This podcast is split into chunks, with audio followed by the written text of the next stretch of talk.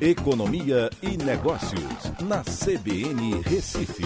Oferecimento Cicred Recife e Seguros Unimed. Soluções em seguros e previdência complementar. Oécio, vamos falar da inflação, 0,24 mês passado. Essa é a maior taxa por mês. O IBGE já soltou, Écio. Boa tarde.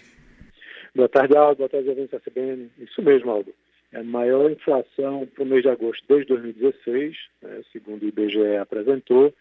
É, só que aí, assim, tem uma confusão grande acontecendo que envolve o próprio Bolsonaro né, ao tentar se meter numa coisa que não deveria se meter, né, que é tentar controlar o preço dos produtos, né, querendo agora, é, hoje saiu é, uma notificação do Ministério da Justiça para os supermercados né, por alta nos preços dos alimentos, dizendo que eles vão ter que preparar uma lista dos produtos da cesta básica que tiveram maior variação no último mês e também é, quem são os fornecedores, quais são as notas fiscais de compra, tudo isso porque a gente teve uma ampliação aí no IPCA de agosto de 0,24, né, comparado com o ano passado foi de 0,11, mas no acumulado 12 meses está em 2,44, abaixo do centro da meta, que é 2,5.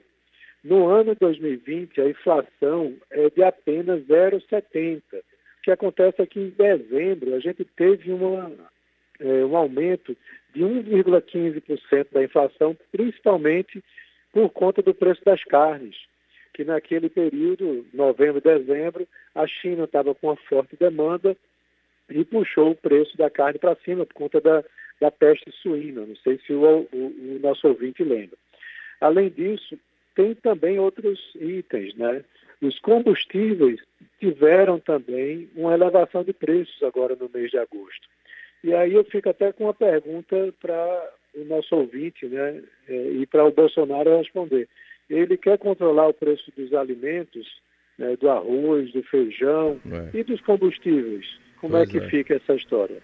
É, e tem uma coisa meio louca, né? Chegar a propor que o mercado tenha lucro zero, isso é uma, isso é uma doideira também, né, Nécio? É, eu acho que ele se orientou com o Sarney, né? É, Conversou ih, com o Sarney. Fala não, vamos, vamos, você falou em Sarney aí? Escuta aí, ó. Bati na madeira três vezes. Ele foi uma das maiores pragas que esse Brasil produziu, família Sarney.